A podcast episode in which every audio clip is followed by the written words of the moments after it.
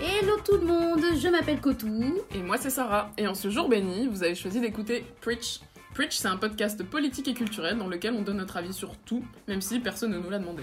Notre idée, c'est d'aborder différents types de privilèges pour que chacun et chacune prenne conscience des siens et qu'on participe tous ensemble à favoriser une réelle égalité entre nous parce que oui, notre vœu le plus cher, c'est la paix sur Terre. Amen, amen. Et on est super heureuse de vous retrouver comme d'habitude. On espère que ce début d'année n'est pas trop rugueux, j'ai envie de dire. On aimerait aussi vous remercier très très chaleureusement pour vos retours sur l'épisode 5 consacré à l'acteur Dali Ben Salah. que Vous pourrez, vous pourrez retrouver sur Spotify, Deezer, YouTube ou encore MTV. Ah. Donc voilà, vais-je continuer à faire cette blague pourrie encore longtemps? Oui. Avons-nous eu des nouvelles de Dali? Non. Non, non, Dali, on t'attend, hein. En tout cas. Et euh, devrions-nous nous poser les bonnes questions? Je pense que oui. Voilà. Mais ce n'est évidemment pas très grave parce qu'on vous a, vous. Ouais, et vous êtes plus de 141 à nous suivre sur Instagram. Donc on a hâte d'atteindre euh, la barre des 200. C'est Ce possible. sera, c'est possible et ce sera grâce à vous. Mm. Donc n'hésitez pas à parler de Preach autour de vous. Et d'ailleurs, est-ce que le temps ne serait-il pas venu de donner un surnom à notre communauté? Non, mais tout à fait. Et tu sais que j'ai une idée. Dis-moi ton idée. Les preachers et les preacheuses. Ok, bah on va commencer avec le sommaire du jour. C'est vraiment du boycott. Waouh, même pas, même pas une chance, quoi. C'est pas grave. Aujourd'hui, on a un sommaire extrêmement costaud, les gars. Parce que ça y est, est arrivé le jour où nous allons parler de race. Let's go. de racisation en France en 2021. Donc, vaste programme, vous nous direz. Tout à fait. Donc, voilà, je fais un dialogue intérieur aujourd'hui. Ouais, que tout fait un monologue et finit Preach euh, toute seule, hein, a priori. Voilà, tout à fait. Voilà pourquoi on abordera le sujet à travers euh, plusieurs angles, notamment le documentaire Ouvrir la voie d'Amandine Gay et le sujet brûlant du racisme anti-blanc. Donc, ajustez vos écouteurs, préparez votre thé au gingembre et calez-vous sous votre plaid. C'est parti pour l'épisode 6 de Preach. Ok, bah vas-y, Kotou, lance-toi. Dis-nous ce qui te turlupine aujourd'hui. Oh, meuf, écoute, euh, j'ai halluciné devant la polémique dans laquelle s'est retrouvé l'UNEF, chez le syndicat euh, étudiant. Donc, pour faire un petit récap, euh, leur présidente Mélanie Luce était innocemment partie sur une matinale pour parler de la situation catastrophique euh, des étudiants en France et il lui a été demandé de s'exprimer sur la tenue de réunions non mixtes pour aborder la question du racisme à l'université. Donc évidemment, comme on pouvait s'y attendre, ça a créé une polémique complètement dingue. Et ça, meuf, en fait, ça commence à vraiment m'énerver parce que tout le monde reconnaît l'importance dans le militantisme d'un moment de non-mixité. On l'a vu dans l'histoire du féminisme, on l'a vu dans l'histoire du syndicalisme. Et ça m'énerve qu'on veuille faire passer ces, gens pour des séparatistes qui remettent la, race au centre, qui remettraient, selon certains, la race au centre de tout. Il est absolument vital que les personnes concernées s'expriment dans des groupes de parole.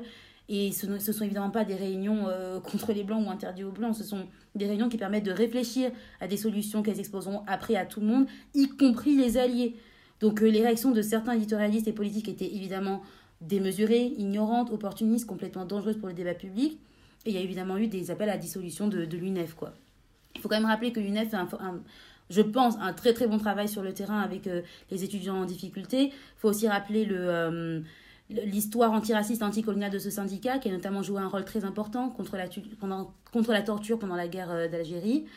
Donc, donc voilà, et puis je sais pas, moi, je pense une non-mixité de quelques heures pour qu'on agisse tous ensemble contre le racisme, ça ne va tuer personne. Donc vraiment, ça, ça m'a vraiment. C'est un vrai coup de gueule, je suis vraiment Ouais, ouais. euh, très très énervée. Je vois que t'es super Ça- énervée. J'ai pas de blague là. Genre Non, non, vraiment, mais Après, je trouve que ton coup de gueule est assez légitime, donc il y a. Bah merci. Voilà, il n'y a pas de souci. Merci de valider. Ouais, ouais, je, je valide l'énervement.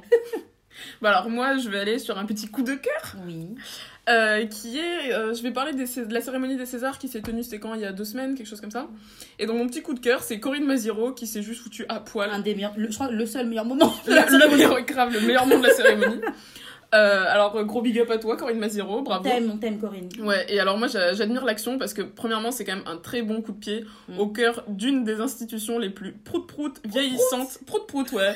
je me suis dit, bon, je vais pas dire euh, Je te juge. Je te tu vois, donc je dis prout-prout, euh, vieillissante et qui est clairement à réinventer aujourd'hui. Mérite le propre prout. Ouais, exactement. Et euh, c'est aussi un gros coup de poing, comme dirait euh, Dupont-Aignan avec ses actions coup de poing, tu t'en rappelles? Ah oui, je m'en Voilà. rappelle. bah, bon, Non plus, on se met à citer Dupont-Aignan, plus rien ne va. La dégringolade. C'est un coup de poing quand même, euh, bah, je trouve, euh, sur la table devant un gouvernement qui a une gestion de crise sanitaire euh, ridicule, tu peux dire, ouais, oui, ouais, ridicule. ridicule, ridicule, quoi, enfin avec un mépris total de la culture au détriment d'autres secteurs économiques complètement capitalistes, orientés par des lobbies. Ça dénonce Ouais, voilà, voilà. Ça Donc je ne suis pas contente. Enfin, finalement, mon coup de cœur devient un peu un coup de gueule. Et du coup, je voulais citer Corinne Maziro elle-même dans une interview qu'elle a donnée la, la semaine suivante. Où elle disait Ma force à moi, c'est d'être moche, populaire et vulgaire. Donc cette phrase a fait un peu le Allez tour là. du net. Et, euh, et puis voilà, un vrai, un vrai questionnement aussi sur la place des femmes âgées devant la caméra. Mm. Avec, euh, qui a quand même un vrai sentiment de péremption avec des guillemets qui Mm. est bien plus prégnant chez les actrices que chez les acteurs. Encore une fois, un bel héritage misogyne de l'objectification du corps féminin. Donc voilà, big up à, à Corinne Maziro. Puis bon, j'en profite pour faire un petit big up à Jean-Pascal Zadi pour Qui son nous discours, écoute. euh, qui nous écoute, ouais, Oui. pour son discours engagé aussi à la cérémonie, cérémonie pardon, des Césars. Même si on va pas se mentir que clairement c'était archi abusé de lui remettre le prix de l'espoir masculin. Ah non, non, on va pas se mentir, hein. on va pas se... on est là, il n'y a pas de problème, donc voilà. Bon, on va rester dans cette énergie. Euh, parce que tu vas nous parler de, euh, du documentaire Ouvrir la voie, qui est ton documentaire de chevet. Littéralement, ce, ce documentaire, les gars, elle l'offre à tout le monde à Noël. Elle a offert à tout le monde à Noël. Ouais, ouais. Je te l'ai offert à toi ou pas C'est mon anniversaire que tu me Ah, l'as offert. moi. C'est abusé. Allez, c'est parti. Aujourd'hui, j'ai choisi de vous parler donc du film Ouvrir la voie, réalisé par euh, une de mes gourous spirituelles, Amandine Gay. Enfin, je pense qu'on peut dire que c'est une de nos gourous spirituelles, non, Kotum Ah mais absolument, je suis dedans et je crois que si un jour elle lance sa religion, on sera ses deux apôtres. Amen Alors, euh, donc c'est un documentaire de deux heures sorti en France en 2017. Euh, moi, je pensais que c'était plus récent que ça, en fait, mais non, ça date un peu. C'est passé hyper vite. Ouais, c'est passé très vite. Et il a été réalisé donc par Amandine Gay, une queen absolue, une Mm. militante afroféministe qui a fait ses débuts en tant que comédienne après être passée par Sciences Po Lyon. Donc pour vous résumer un peu le truc, euh, le film a simplement pour sujet les femmes noires françaises en France aujourd'hui. Donc euh, trois fois France dans le même, Yes. la même phrase. Et euh, le procédé est très très simple. En fait, ce sont des interviews face cam, euh, donc deux femmes qui partagent l'expérience de leur vécu de femmes noires, donc vécu issu de l'histoire coloniale européenne et donc française, puisqu'on a quand même eu un bon gros rôle à jouer dans la colonisation. En tout cas. Et donc c'est intéressant parce que euh, Amandine Gay va chercher comment leurs histoires personnelles sont vraiment intrinsèquement Ouais, c'est comme intersectionnalité, c'est dur. Ouais, j'ai voulu employer un bon mot, mais en Non, fait j'ai dessus. hein, juste. Donc voilà, je reprends. Comment leur histoire personnelle est intrinsèquement liée Yes. à la- à l'histoire politique de la France et donc de l'Europe. Et tout ça, elle l'aborde via plein de thématiques, euh, la discrimination, l'éducation, les rapports familiaux, les rapports amoureux, la beauté, la dépression, Ouh. les études, la religion, l'afroféminisme. D'accord, tout ça en deux heures. Hein. Tout ça en deux heures, ouais. Et encore, j'en passe pour laisser un peu de suspense, mais il y a encore plein d'autres choses Pour pas spoiler. pour pas spoiler le documentaire. Et je fais juste évidemment une mini mini parenthèse pour dire que ce documentaire a évidemment été autofinancé, euh, notamment via un crowdfunding, car le CNC, Centre national de la cinématographie, n'a pas soutenu ce long métrage. C'est pas une parenthèse, hein, c'est une pique C'est délibérée. une petite ouais, ouais, ouais, c'est une pique. Donc évidemment, pas trop surprenant qu'une institution française soutienne pas un film euh, sur des noirs fait par Ouais. les noirs. Ah, Ça s'attend personne, je pense. Voilà. Donc maintenant, je vais vous expliquer pourquoi il faut voir ce film. Pourquoi c'est obligatoire de voir ce Le film. prosélytisme. Exactement. Premièrement, bah, l'approche euh, intersectionnelle est super intéressante Ça, et très très très euh, bien mise en scène.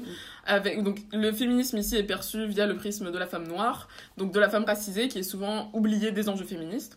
Euh, donc ça, littéralement, en fait, c'est ça qu'on appelle l'afroféminisme aussi, de prendre en compte ce paramètre, pour les femmes noires, bien, bien évidemment. Et donc comment la couleur de peau euh, est essentielle dans la manière dont je suis perçue, dont je suis définie et dont je me définis. Donc c'est une approche, comme je disais, intersectionnelle, euh, via aussi, donc via la race et via le genre. Mais en fait, Amandine Gay va plus loin puisqu'elle prend des femmes qui sont aussi, euh, qui, rassemblent encore d'autres angles. Par exemple, il y en a une, euh, pour parler de la religion, il y a une femme qui est donc femme, noire, musulmane, en plus de ça, elle est voilée. Donc, quelle est sa place dans le féminisme aujourd'hui? Ou une autre personne encore, où là ce sera plutôt l'orientation sexuelle qui va être débattue, qui est femme, noire, homosexuelle, donc la même question, et quelle est la place de cette femme au sein de sa propre communauté noire ou au sein de sa communauté LGBT. Non, mais Amen. Amen, amen. Donc la pluralité des profils et des identités qui sont toutes confrontées à des contraintes ou des censures et ou des censures même au sein de leur groupe d'appar- d'appartenance socioculturelle sont vraiment toutes euh, surlignées et discutées. Et donc voilà, après ça, le deuxième argument qui est pourquoi il faut voir ce film. J'insiste. hein. Il faut. Euh, c'est qu'encore une fois, je trouve qu'il est très très intelligent dans, la, dans les cibles qu'il a, puisqu'en fait, il a plein de cibles. Enfin, tout le monde, tout le monde est, est spectateur euh, de ce film, quoi, dans le sens où euh, déjà il s'adresse aux femmes noires, évidemment, mais c'est pas pour autant qu'il est communautaire, avec mille guillemets, parce que c'est quand même un gros mot. Euh, donc dans le sens où, euh, par exemple, pour les femmes blanches, ben, c'est effectivement très intéressant d'aborder la question, euh, les, les, enjeux féministes du point de vue intersectionnel avec toutes ces, toutes ces notions, pardon. Et d'ailleurs, on se fait un peu d'autopublicité puisque je vous invite à regarder l'épisode 3 de Preach, à regarder, à écouter. on n'a pas ces moyens là, ça On n'a pas les moyens d'avoir une caméra, pardon. L'épisode 3 de Preach, là. Être woke, où on parle beaucoup d'intersectionnalité, notamment via Nola Darling de Spike Lee. Mm. Euh, qui nous écoute, t'as oublié de faire la blague. Pardon, Elle fait tout le temps la blague d'habitude, voilà. je vais la garder pour la prochaine, ça. Mais Spike Lee, vous n'avez plus, besoin de le dire, on sait qu'il nous écoute. On sait qu'il nous écoute, bah oui. Euh, pour, les, pour les personnes blanches aussi, c'est euh, c'est en fait, c'est vraiment un très bon film parce que c'est l'occasion d'accéder à des questionnements et des troubles intimes de la communauté noire sans se sentir pris à partie ni attaqué. Quoi. Une position confortable ouais. de regarder ce, ce docu pour s'éduquer. exactement, exactement. C'est vraiment l'opportunité de comprendre et en fait en se mettant dans la peau de l'autre très très simplement et juste d'être à l'écoute de problématiques auxquelles il ou elle n'ont jamais pensé puisqu'ils ne partagent pas le vécu. Ouais, tout simplement. Ouais. Et je pense qu'aussi c'est un film très important pour les hommes noirs. Oui. oui. Parce que donc les hommes noirs ils ont beau partager donc euh, bah, une couleur de peau avec les femmes, mais il y a plein plein d'inégalités au sein de la communauté noire entre les hommes et les femmes donc le film aborde notamment les questions, euh, les relations des couples mixtes ou non mixtes, mm. ou aussi euh, il y a toute une déconstruction des idéaux de beauté, dans le sens où que, signifie regarder le corps noir, le corps noir de la femme comme le corps noir de l'homme. Mm. Et pareil, il y a aussi une déconstruction des idéaux de réussite. Est-ce que la couleur de mon partenaire va définir mes, mes ambitions, par exemple? Mais, moi, j'adore le fait aussi qu'elle parle de la question du colorisme, qui est vraiment une question qui est pas assez abordée en France. Ouais. Donc, pour définir un peu ce que c'est, c'est en gros une discrimination en fonction de la couleur de peau, qui privilégie les peaux claires aux peaux, aux peaux foncées. Et c'est un phénomène qui découle directement du racisme qui opère au sein même des, des populations noires. On le voit avec la commercialisation de crèmes éclaircissantes, qui sont extrêmement dangereuses parce qu'elles sont cancérigènes. N'utilisez pas ces crèmes. Ne, ne, le faites pas. Nos tantines qui nous écoutent, ne le faites plus. Arrêtez ou l'opposition, euh, tu voilà, connue entre métis et noirs, enfin voilà. Exactement. Et on observe aussi euh, des phénomènes où les noirs vont souvent rechercher au sein de leur communauté des partenaires avec une carnation plus claire que la leur, parce que c'est ce qui s'apparente à un signe de, de, de, réussite. C'est ça le colorisme. Ouais, ça. exactement. Bah, mais je pense que ce sujet est tellement important et intéressant et. Et pas assez abordé et, en ouais, France. Et peu connu que bah, voilà, ce sera grâce à nous, on fera un, full épisode dessus. Vous aurez un preach là-dessus, un de ces quatre. Non, mais grave, non, non. Si, ouais, ouais, non, mais vraiment. Et euh, donc voilà, je reviens ouvrir la voie pour dire que c'est un film hyper important. Qu'il faut Genre personnellement, moi je suis allée le voir trois fois en salle. Non pas. Comme l'a dit Kotou, euh, je l'ai offert à tout le monde à Noël, je l'ai offert à toute ma famille, je l'offre à tout le monde. je pense que quiconque me fréquente est obligé de passer par l'étape visionnage de ouvrir la voie. Il de payer Sarah pour, son, pour être son agent publicitaire. Ah, si seulement. et non, enfin vraiment, c'est un film qui est important parce qu'il permet de mettre des mots sur euh, des malaises et des mal-être euh, là, en fait, en, regardant ce film, on se rend compte de, que l'expérience personnelle isolée est en fait tout à fait partagée. Donc il y a un grand soulagement euh, ben, d'entendre les vécus similaires, quoi. Et puis voilà, c'est un film qui nous dit en fait, euh, tu n'es pas seul. Donc c'est vraiment important. Puis, et puis ça permet aussi de. Enfin, moi, ce film, il a permis mais tellement de discussions avec des gens de mon entourage, et d'ailleurs des personnes blanches comme noires, quoi. Où, en fait, c'est vraiment un super. C'est du bon matériel de réflexion et de débat. Et euh, voilà, c'est un, film qui très, ben, qui, qui, que je trouve assez patient, même dans la manière dont il est construit, et qui ouvre littéralement des voies pour engendrer plein de oh. réflexions. Oh, oh là là Oh là là Trop fort, là là, je t'ai inspiré, t'as vu? C'était magnifique cette conclusion. Et donc, je te rejoins quand même pour dire que c'est un film que, que j'aime énormément parce qu'il s'inscrit dans une réalité française, que la plupart de ces sujets sont vraiment souvent abordés d'un point de vue bah, américain ou en tout cas anglo-saxon et qu'on a, on a cette histoire-là en France qu'il faut qu'on aborde parce que voilà, il y a plein de gens qui partagent cette expérience. Donc merci Amandine qui nous écoute évidemment. Ouais, merci Amandine, gros bisous Je t'aime euh, le film est disponible sur Arte Boutique. Vous pouvez le visionner à l'achat ou à la location. Et euh, sinon, juste pour info, Amandine Gay prépare son deuxième film documentaire sur l'adoption transraciale. Donc voilà, on a trop hâte euh, de le voir. Et euh, voilà, bah maintenant, je vais laisser la parole à notre camarade Koto, qui va nous parler de l'évolution de la notion de race vers l'idée de racisation. C'est parti. Alors, bon alors aujourd'hui les gars, attachez bien vos ceintures parce qu'on va parler de race, de racisation. Il y a toute une langue, tout un jargon entourant ce, ce nouvel antiracisme qui perturbe beaucoup de gens et qui dérange beaucoup de gens aussi. Euh, donc nous, on a voulu s'intéresser à l'évolution, à l'influence et au lien entre les notions de race et de racisé. Donc vous entendez normalement énormément parler en ce moment. Donc c'est un sujet euh, lourd, Très très lourd. vaste, Très très vaste. flou, Et très flou. extrêmement tabou. bon, pas pour nous, hein, pas tabou pour nous, mais on sait que ça l'est extrêmement pour nos, pour nos sociétés postcoloniales parce qu'il y a une réelle crispation autour de cette, histoire, de cette histoire du racisme et de ses effets aujourd'hui. Donc, juste pour bien poser les termes, on va d'abord rappeler ce qu'est la race et comment elle a été créée. Et pour ça, qu'est-ce qu'on fait, Sarah? Euh, on appelle docteur Larousse. Mais bien sûr qu'on l'appelle. donc voilà. Et qu'est-ce que, le docteur nous a dit?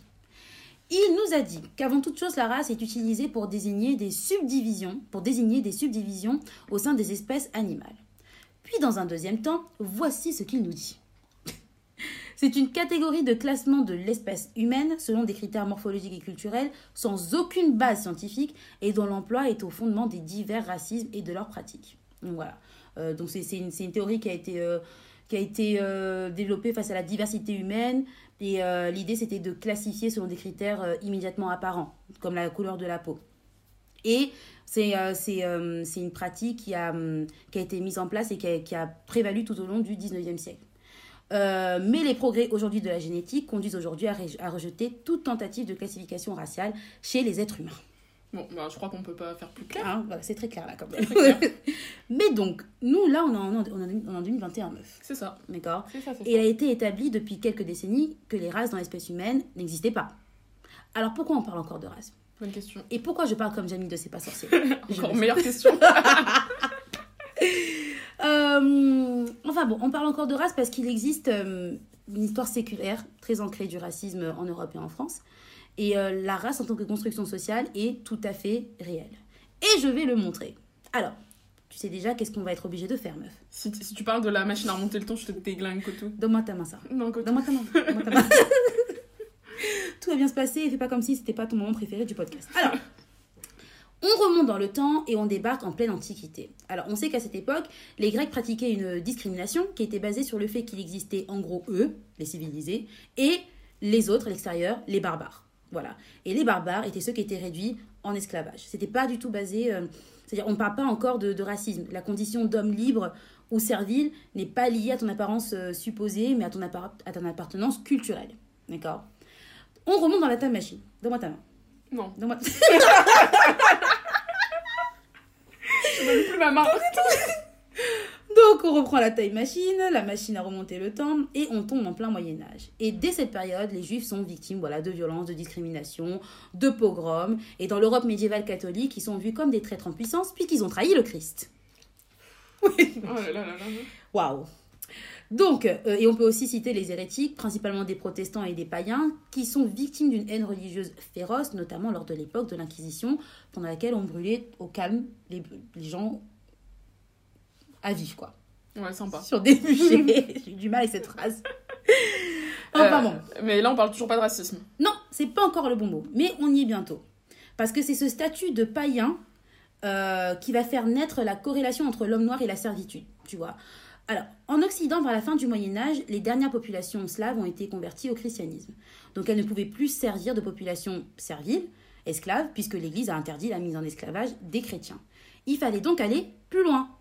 Et alors, et là, à ce moment-là, les Portugais reviennent en, en Europe au XVe siècle avec les premiers esclaves noirs, et une malédiction biblique va servir de justification pour généraliser leur servitude. Est-ce que tu connais cette malédiction, Sarah? Absolument pas. C'est la malédiction de Cham. Cham. C'est qui Cham?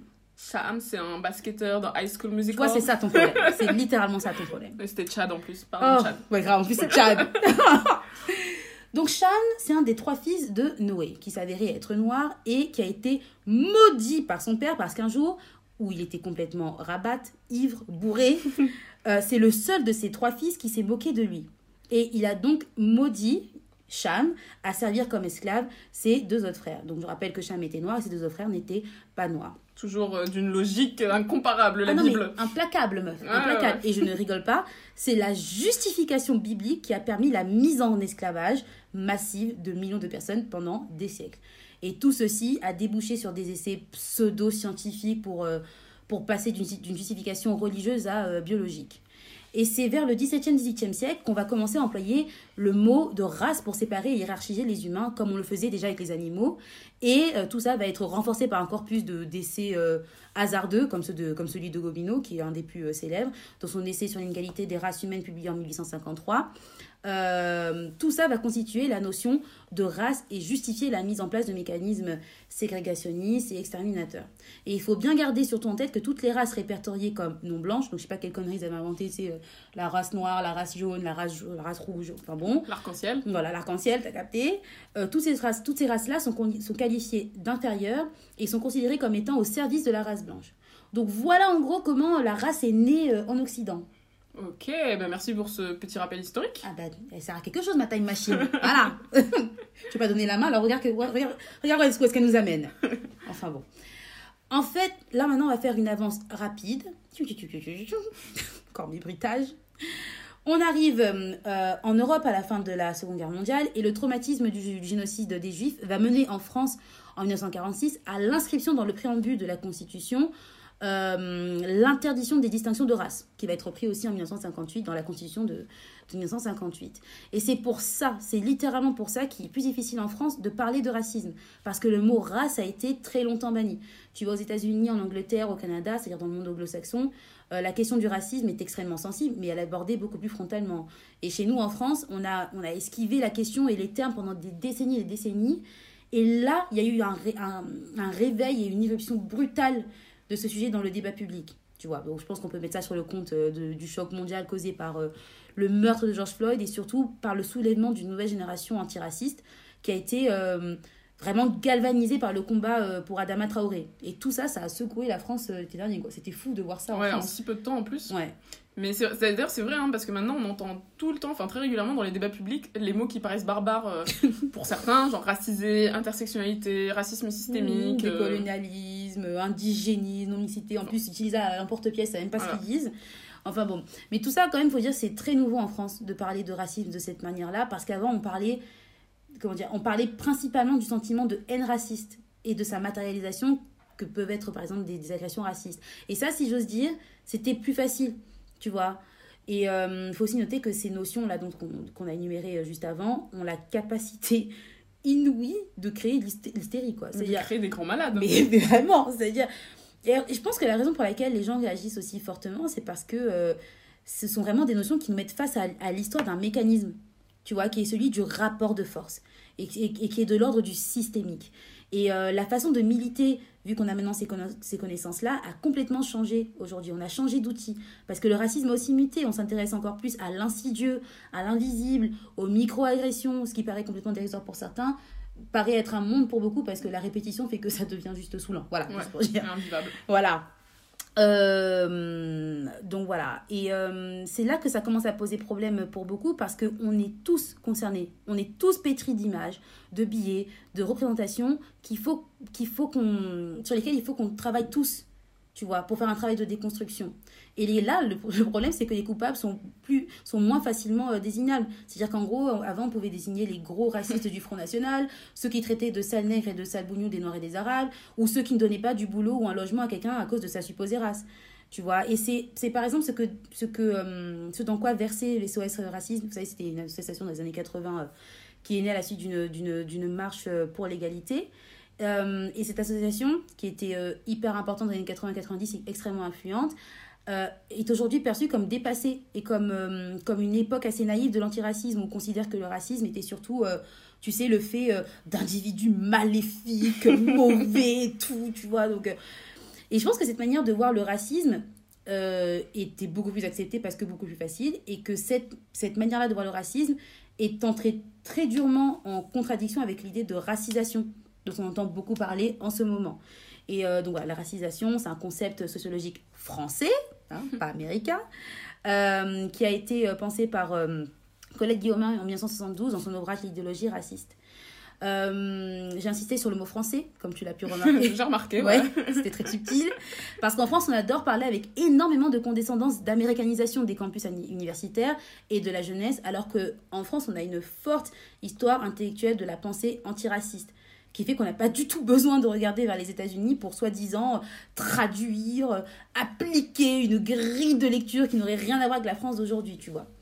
Et euh, juste quand même pour bien définir ce que c'est la racisation, c'est quand un groupe majoritaire voit un groupe minoritaire comme autre, euh, comme homogène et comme déterminé racialement. Ce qui fait qu'une personne racisée est prise un peu au piège dans ce, dans ce processus. En, gros, l'idée, c'est être perçu à travers un prisme négatif, que ce soit de manière consciente, inconsciente, étatique, individuelle. Et tout ça, c'est une, une réalité en France en 2021. Quoi. Bah, c'est ça, et je pense que le mot racisé d'ailleurs crée des réactions très très fortes parce qu'il met, en fait, il met les choses à, à leur place quoi. Mm. T'as les concernés, puis à côté t'as les alliés, Yes. et puis c'est les concernés en fait qui doivent mener la danse pour trouver les solutions aux problèmes qui les touchent directement, Mm. et ensuite t'as les alliés qui font leur travail aussi de déconstruction quoi. C'est ça. Chacun son taf. Exactement. et alors je vais me permettre Oh, d'ajouter te permets. Une petite observation donc, qui est quand même super intéressante et complètement paradoxale, c'est que quand on emploie le mot racisé, on se place du point de vue blanc. Mm. Genre quand je te dis, je te parle d'une personne racisée, c'est-à-dire que souvent je te désigne une personne noire, arabe, asiatique, latino, etc. Mais en fait, on désigne pas une personne blanche par ce mot. Alors qu'en fait, les blancs constituent évidemment une race, Mm. en tout cas au sens euh, socioculturel du terme quoi. Oui. Et en gros, dans un discours, le mot racisé s'entend dans le sens où on désigne la race qui n'est pas majoritaire, afin en fait d'avoir tout simplement une petite parole. Restez avec nous. On sait que c'est théorique, Ouais, c'est un peu compliqué. mais reste mais- avec nous. Et j'avais lu un, un article, je me rappelle plus du tout où, mais je me rappelle juste, enfin je m'étais noté une phrase que je trouvais trop intéressante, qui, Mhm. qui- donc disait le caractère impensé de l'autoracialisation comme blanche des blancs et de la façon dont euh, les blancs se conçoivent comme la norme invisible incarnée incarne elle-même à ce titre une forme de supériorité. Mm, Le fait qu'ils soient pas comme blancs, quoi. Voilà, c'est ça, Qu'ils qu'ils- qu'ils aient même pas à penser ça, Mhm. ça, voilà. Et d'ailleurs dans Ouvrir la voie, On lâche pas, hein.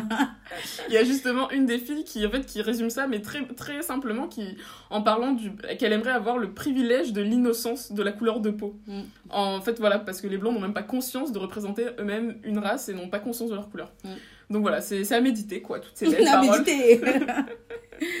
Après, moi, tu sais, en vrai de vrai, et je m'en fous, hein, mais je sais même pas si le, si le mot racisé est bon ou mauvais. Ouais, par contre, alors, moi je veux juste dire un truc, encore, encore une fois, je vais intervenir. Ça dénonce. Ça Ouais, dénonce. ouais, ouais, parce que les gars, on vous voit grave venir. Ve- Venez pas utiliser le mot racisé pour éviter de désigner les personnes non blanches. On Genre, voit fort. hein. Exactement, genre, tu vois, si on parle de, de racisme systémique, on a une conversation politique et tout à fond, alors là, je comprends carrément si tu parles de ton pote qui est noir et tu me dis, ouais, lui, il est racisé. Par contre, si tu me parles de ton pote qui est noir pour me dire qu'il allait chercher une baguette de pain et que sa baguette de pain, tu me dis, c'est mon pote racisé qui allait ramener la baguette On de pain. voit. Non, non, non, ça marche pas là. Oh là là, mais bravo. bravo. Ça Merci. dénonce, ça dénonce aujourd'hui. Oh là là, on voit grave venir. Voilà. Mais moi, après, ce que je trouve positif, quoi qu'il arrive dans le dans le dans l'emploi du mot racisé, c'est qu'il arrive à mettre le doigt sur ce processus qui fait que dans un pays où on veut faire taire le mot race, où les représentations sont encore stéréotypées, bah on est encore soumis à ce regard qui fait qu'il existe encore une inégalité de traitement. Et euh, j'ai envie de dire, si vous êtes si dérangé par ce mot, laissez les universitaires faire leur taf pour enfin créer une réflexion franco-française sur le racisme sans les traiter de... Il y a quoi? Islamo-gauchistes euh, séparatistes. Donc, ouais, ils sont traités de tout en ce moment, les universitaires, surtout ceux qui travaillent dans le domaine des, des sciences sociales et des sciences humaines. Nous, on vous aime, big up à vous, voilà, cœur sur vous. Voilà. Euh, je tiens quand même juste à répéter que, euh, en l'occurrence, quand même, le mot racisé est issu complètement de la réflexion antiraciste française.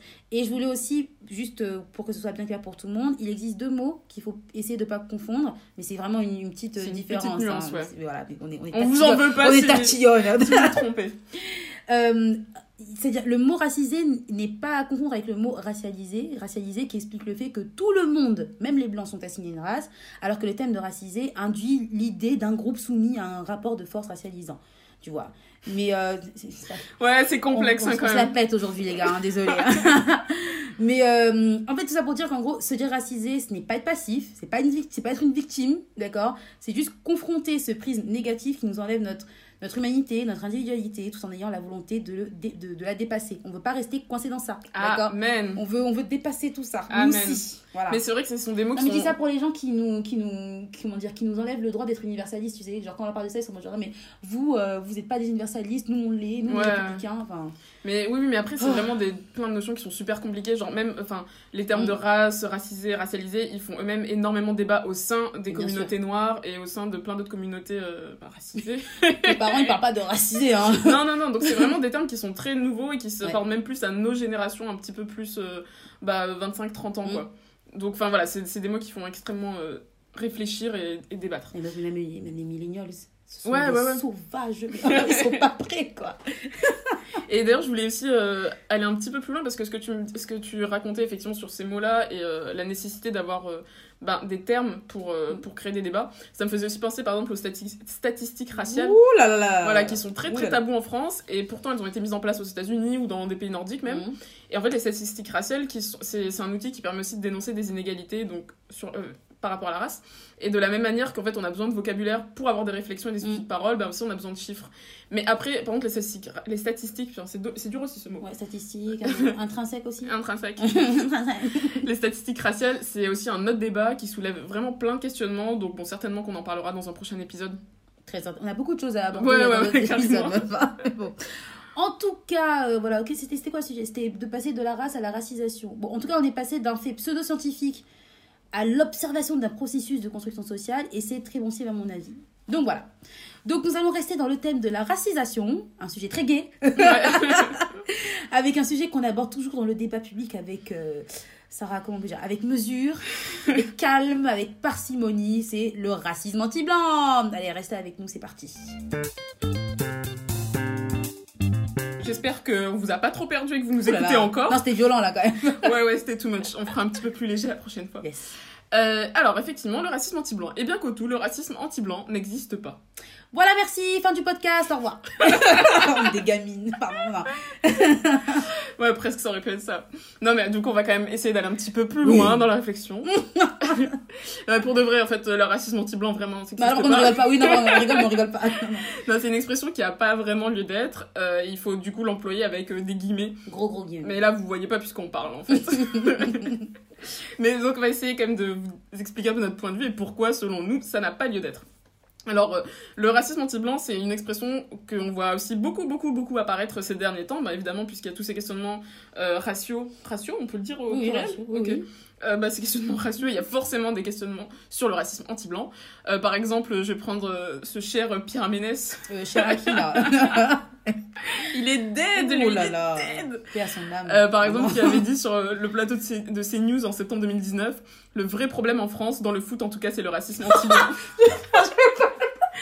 Comment c'était spontané Donc, euh, ça, il l'avait dit. Après, il avait essayé un peu de se rattraper par Oh, le culot. et tout.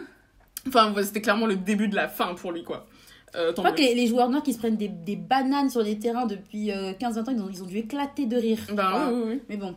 Euh, voilà, donc en fait, pourquoi est-ce que ça n'a pas lieu d'être bah Parce que le racisme implique une discrimination. C'est donc un groupe racial qui va être avantagé au détriment d'un autre. Pierre. Mhm. Là-dessus, ça va, Kotou On est là. hein. Ok. On va essayer de pas les perdre, vraiment. Ouais, vraiment, on essaie d'être cool là.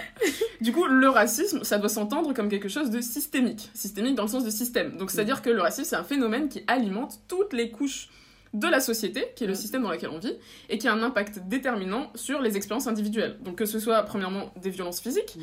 euh, mais l'accès à l'emploi, l'accès au logement, euh, des traitements de santé, et il y a plein, plein, plein d'autres secteurs dans lesquels ça se reflète. Mm. Donc une personne, par exemple, qui va dire à un noir « sale noir », bon, évidemment, c'est une insulte raciste qui est extrêmement blessante et même interdite. Mm.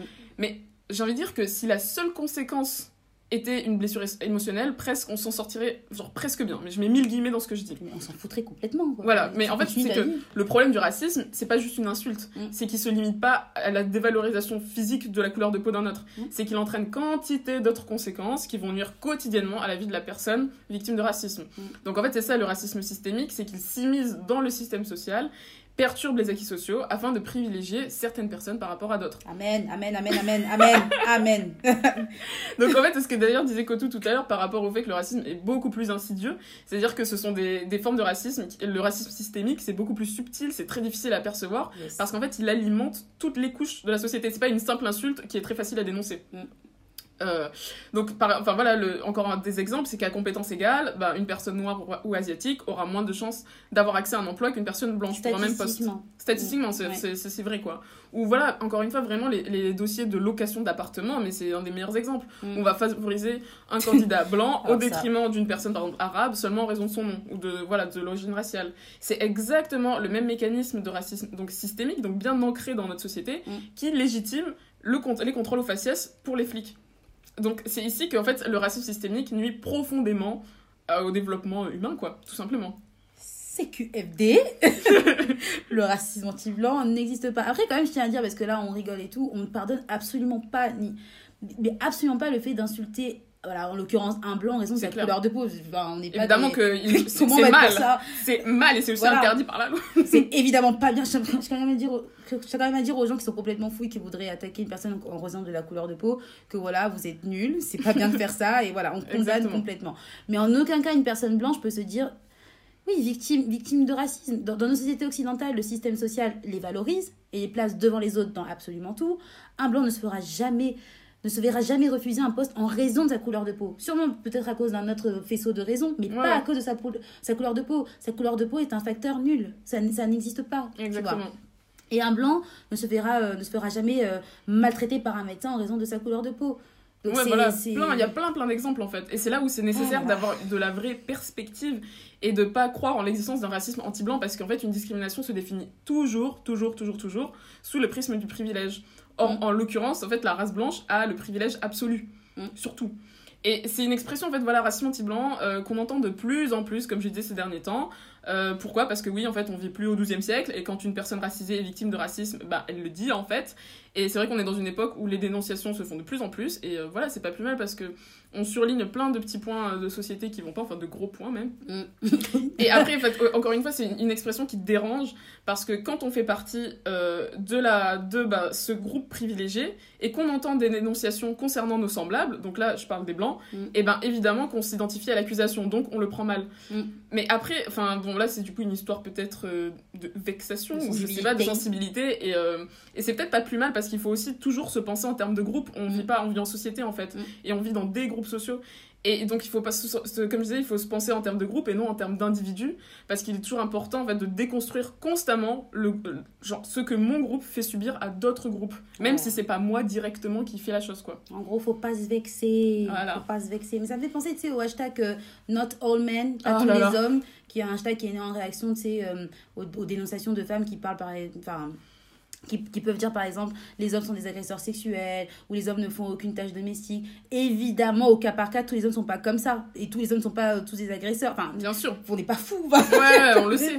Mais il faut reconnaître que cela fait quand même quelques siècles, voire quelques millénaires, que les hommes oppressent, euh, que l'homme, pardon, plutôt, on va, on va penser comme ça, que l'homme oppresse la femme et qu'il y a une tendance générale aujourd'hui il y a plus une tendance générale aujourd'hui où on voit nettement plus d'agresseurs sexuels hommes que femmes. Et aussi que, les tâches domestiques sont genrées et la charge mentale est nettement plus importante chez les femmes. Donc dire not all men, pas tous les hommes, c'est un peu se déculpabiliser de ces enjeux euh, de répartition et d'égalité et euh, de vivre un peu dans le déni de ces réalités. Il faut vraiment penser en termes euh, de groupe, quoi. Bah, exactement. Pas, pas, toi en tant qu'individu. Voilà. sûrement une très bonne personne. Exactement. et en fait, c'est exactement. Voilà, le, franchement, l'exemple du Not All Men, il est très très bien parce que c'est la même chose qui se passe avec la dénonciation euh, du racisme initié par les. Enfin, quand il y a quand un noir dénonce un racisme initié par les blancs et qu'on va parler de racisme anti-blanc derrière quoi. Non mais ce que Lilian Thuram il s'est pris dans la gueule. Ah bah voilà, oh bah, c'était ben, bon, c'était bah, juste avant Pierre Ménès en fait, c'était en septembre 2019. Moi c'était vers ces eaux-là. Je crois qu'il a réagi euh, en, réaction. Ouais, c'est ça. Hein. Euh, il a réagi en réaction. yes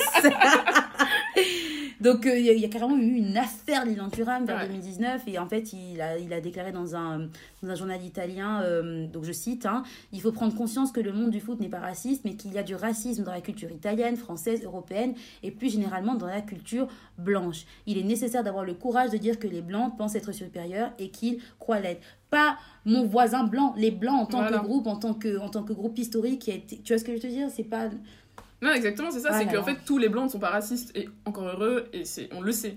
Mais voilà, il faut toujours s'interroger. Si on vivrait pas, quoi. Mais ouais, ouais, voilà, on serait morte. Mais il faut toujours s'interroger sur la place que l'on a dans le groupe que l'on représente. Mm. Et, ça, en plus, c'est ce que nous, on nous demande constamment de faire aussi euh, dans nos, nos, dans nos groupes, dans nos communautés noires et comme dans les autres représentations raciales, quoi. Donc, il faut toujours s'interroger sur comment mon comportement aussi individuel peut perpétuer des mécanismes racistes sans même que je m'en rende compte. Parce que je m'en rende compte pardon. Parce que c'est exactement ça aussi le racisme systémique c'est qu'il est implanté dans des trucs on peut même pas s'en apercevoir. Genre euh, je sais pas un petit exemple enfin c'est un exemple qui est très très parlant et qui ressort souvent mais quand je dis euh, ah des collants couleur chair ou un pansement couleur chair mais en fait, euh, ces pansements et ces collants, là, ils sont, euh, ils sont blancs, beige, comme si le blanc était la seule couleur, et c'est pas vrai, quoi. Et ce genre de mini-expression, eh ben, elle est tellement ancrée qu'elle nous paraît tout à fait naturelle, or, elle, elle- fait bien transparaître le fait que euh, ben, y a des personnes qui sont tout à fait invisibilisées de l'espace public et qu'on on, on pense même pas à concevoir des objets euh, pour eux, pour eux et pour elles, quoi. Non, mais Rocaille avait eu le malheur, rappelle, de parler euh, de, de ce, de ce fait-là. Tu parlais des pansements. Ouais, les pansements, elle l'avait dit, ouais. vraiment, mais un shitstorm parce que les gens considèrent ça comme étant complètement dérisoire. Mais, mais Diallo, elle s'en fout complètement des pansements. Elle pense à ce qu'il y a derrière, au fait Ouais, que, juste à l'invisibilisation des. Comment dire Au fait de, au fait de se penser. Au fait de se penser comme étant. Enfin, au fait d'être autant centré et de pas euh, prendre en compte les autres. C'est c'est pas des pansements, en fait. Exactement. Et ça, c'est plein de petits trucs où Ouais. je sais pas, enfin, euh, bah, pour les, les, les rôles au cinéma, par exemple, enfin, moi je travaille dans le secteur cinéma et de l'audiovisuel, et ben c'est ça aussi quand on lit un scénario par exemple, tout de suite, en fait, si la personne, euh, je sais pas, encore une fois, une personne dans le scénario écrit achète une baguette de pain, et ben il faut aussi penser euh, plus loin que les horizons, c'est-à-dire que là, forcément, le rôle, on va l'attribuer à quelqu'un de blanc, et que les rôles de noir vont être donnés que à, euh, je sais pas, des femmes de ménage, des aides-soignantes, des choses comme ça. Et ça aussi, en fait, c'est perpétué. on a tellement intégré ces stéréotypes et ces connotations qu'en fait, on, on les reproduit dans l'espace public, culturel, etc. Et ça, ça fait partie du racisme systémique, quoi. Amen. Enfin bref, on est en train de digresser, donc Ouais. je reviens un peu. Et euh, sur là, notre, euh, le dernier point, après euh, j'arrête de vous embêter avec ça, c'est que le, le racisme anti-blanc, du coup avec plein de guillemets, c'est un, notamment, il est extrêmement nourri par euh, c'est la discrimination positive, Ah là là qui est un, autre- un phénomène qui est apparu un peu ces que derniers des mots temps. qui fâchent aujourd'hui. Ouais, pardon. et donc la, la discrimination positive, c'est quoi? C'est quand consciemment, on va valoriser un groupe d'individus généralement désavantagés pour leur donner des opportunités auxquelles ces personnes n'auraient pas accès d'habitude. Donc par exemple, les quotas d'élèves euh, issus de, de ZUP, Zep ou Zup, Zep, ça a Zup, changé, ouais. zone urbaine prioritaire là, à Sciences Po, Mhm. euh, les élèves boursiers qui sont dans, pris dans certaines écoles, ou même tout simplement la parité homme-femme dans les institutions, ça fait partie de la discrimination positive. Ça veut Mhm. dire qu'on va réserver quelques places à de très très bons élèves Mhm. issus de ces environnements défavorisés et de ces environnements qui d'habitude ne leur permettraient pas d'accéder à ces formations par exemple.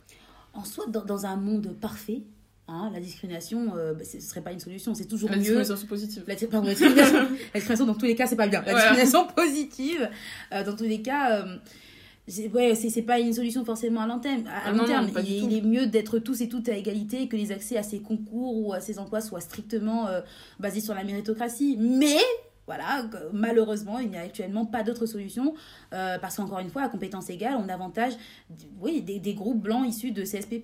C'est le système, c'est comme ça. Donc euh, la discrimination positive, pour l'instant, c'est un, un moindre mal. Quoi. Ouais, c'est pas, pas le best, mais Ouais. euh, c'est malheureusement, nous, on n'a pas mieux quoi. Mais oui, oui, je suis d'accord que voilà, faut, c'est, tout est à réfléchir en fait, tout est à inventer hein, maintenant. On attend vos propositions. Ouais. Et, euh, et d'ailleurs, en plus, les gens donc qui se plaignent euh, de manière virulente contre la discrimination positive, qui se plaignent qu'on leur coupe accès, donc les personnes qui sont plutôt issues des classes favorisées, donc Mm. euh, là on va clairement parler des, des classes blanches, qui se plaignent qu'on leur coupe l'accès à ces filières au profit donc de personnes issues de groupes minoritaires, et ben en fait euh, les mecs c'est exactement ce qui se passe pour ces personnes minoritaires, donc souvent racisées, depuis juste la nuit des temps. Ah, mais sans qu'ils s'en rendent compte. Voilà, donc en fait, c'est on vit l'expérience de la frustration partagée par des centaines de communautés à qui on n'a jamais laissé une chance. Voilà, donc euh, c'est pas bien. c'est pas bien. Du coup, tout ça pour dire qu'il faut pas se victimiser euh, sous le prétexte d'un racisme anti-blanc. Il vaut mieux remettre en fait ses acquis en question, se questionner et euh, trouver des, solutions afin de mieux cohabiter Oh là et là. coexister.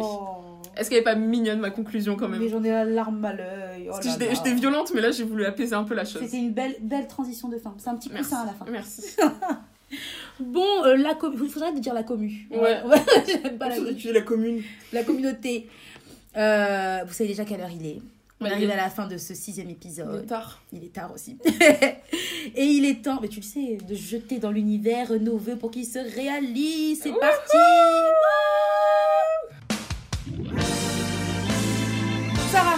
dis-moi tout. C'est quoi ton vœu Alors euh, moi, euh, mon premier vœu, c'est que le Monoprix à côté de chez moi se mette à vendre des chips de légumes Tyrells au vinaigre balsamique. C'est tellement précis. Oui, parce que je ne les trouve que dans un seul Monoprix dans Paris et j'aimerais que ça se démocratise. Ayman. Tu sais que j'ai un peu le même, le même vœu. Mais alors, moi, c'est euh, mon franc prix, celui qui est juste en bas de chez moi. Ouais. J'aimerais bien qu'ils se remettent à, à vendre des cubes de bouillon euh, saveur légumes. Parce que moi, je me suis habituée à ceux-là. Non, il n'y en a plus. Alors c'est que non, c'est Bah vraiment ouais. partout, tu vois. J'ai arrêté celui euh, que nos darons mettent là. Le- Ouais, le cube. Ah, c'est bon ça. C'est hyper bon. C'est mauvais, mais c'est bon. Je trouve qu'il y a un goût supplémentaire avec euh, le, la saveur légumes. quoi. Ok. Bah très bien, on va prier pour ça. Mhm. Euh, moi, mon deuxième vœu, c'est que bah, euh, je dois vous avouer que mon piléa est mort. Mais j'en ai racheté un. Et La donc, prochaine victime. mon vœu est qu'il survive. Je crois qu'aussi son vœu, c'est de survivre. Euh, euh, mon dernier vœu, mon dernier vœu, c'est que euh, Darty roule au plus vite. Ah, c'est fermé? Oui, je crois que c'est fermé, meuf, hein, parce que Ah, c'est je souvent que dans ça des, dans des grands ensembles, et les grands ensembles, c'est fermé. Ah oui, mais si tu vas dans un darty isolé, ça doit faire mais j'ai la flemme, c'est loin. Ah, ok. Donc, un Darty qui soit pas très loin. J'aimerais qu'un Darty qui soit pas trop loin roule au plus vite pour que je puisse changer mon câble de douche, tu sais. Le tuyau va- Ouais, le tuyau, parce qu'en fait, il y a l'eau qui sort de partout, ouais, ouais. et donc, euh, bah, à l'arrivée, euh, bah, je suis obligée de faire un- une espèce de. ma main en coupe pour Oh, mon recevoir. Dieu. C'est un enfer, non mais c'est un enfer. Voilà. Bon, mais on va prier pour ça, mais je pense qu'on peut trouver ça ailleurs, donc peut-être que je vais t'aider à trouver un tuyau de douche. Je retire mon vœu, c'est bon. Bon, bah voilà, c'est fini. Merci pour tout, la MIF. Euh, bah, on espère que cet épisode un peu théorique euh, Vous aura plu. vous hein. aura quand même plu. Ouais. Et on se retrouve rapidement pour un nouvel épisode, hein, Inch'Allah. Je pense qu'on va arrêter de vous dire qu'on va en faire un toutes les deux ou trois Ouais, on va arrêter semaines. de mentir. On va de faire un par mois, peut-être plus, mais un par mois. Plus, mais un par mois. Surtout, n'hésitez pas à partager l'épisode, à nous mettre des étoiles sur les applis de podcast si vous, si vous avez aimé. Mais vous avez aimé, donc euh, Ouais. voilà. Et surtout à nous suivre sur Insta, sur le at podcast preach. Ouais. Et euh, à nous écrire, parce que j'ai parlé comme une vieille en fait. Le At podcast. Pardon. Et n'hésitez pas aussi à nous écrire pour réagir euh, sur notre euh, adresse mail Ouais.